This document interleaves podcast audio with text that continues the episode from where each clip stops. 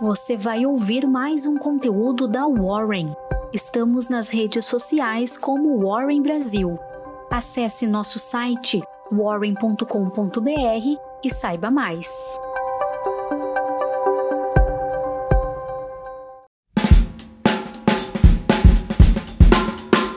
Eu sou Gustavo Pazos, trabalho no time de análise da Warren e vim te entregar sua Warren Call de hoje. No exterior, as atenções dos participantes do mercado estão voltadas nesta terça-feira à divulgação de dados da inflação ao consumidor nos Estados Unidos, que ocorre às 10h30, no horário de Brasília, e ao início da reunião de política monetária do FED.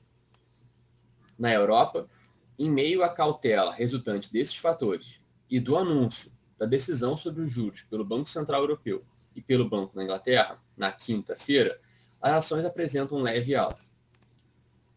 Já as ações chinesas caíram em meio a sinalizações de novos picos de casos de coronavírus em grandes centros populacionais da China, em contraste ao otimismo referente à flexibilização das restrições sanitárias que repercutia no mercado dias antes. Por outro lado, as ações de Hong Kong avançaram diante do relaxamento das medidas restritivas contra a disseminação do vírus, o que resultou no impulso de ações ligadas ao consumo e ao setor imobiliário. Falando agora do nosso amado Brasil, primeiro sobre o âmbito político.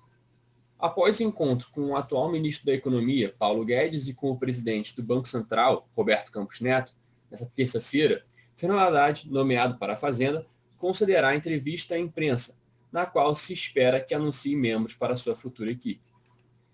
Além disso, está marcada para as 14h30, no horário de Brasília, a entrevista de encerramento dos trabalhos executivos de transição da presidência da República, da qual devem participar a chapa presidencial eleita, a, coordena a coordenadora de articulação política, Gleisi Hoffmann, e o coordenador dos grupos técnicos, Aloysio Mercadante. Por fim, os investidores seguem atentos à PEC da transição, diante da expectativa de que sua votação na Câmara dos Deputados se inicie ainda nessa semana. Na cena econômica, o principal evento do dia fica a cargo da divulgação da ata da última reunião de política monetária do Copom, na qual se decidiu a manutenção da Selic em 13,75%, que pode trazer novas sinalizações quanto ao futuro direcionamento do Bacen quanto à taxa de juros básica do país. E agora encerramos essa edição da Warren Call. Até mais e aquele abraço.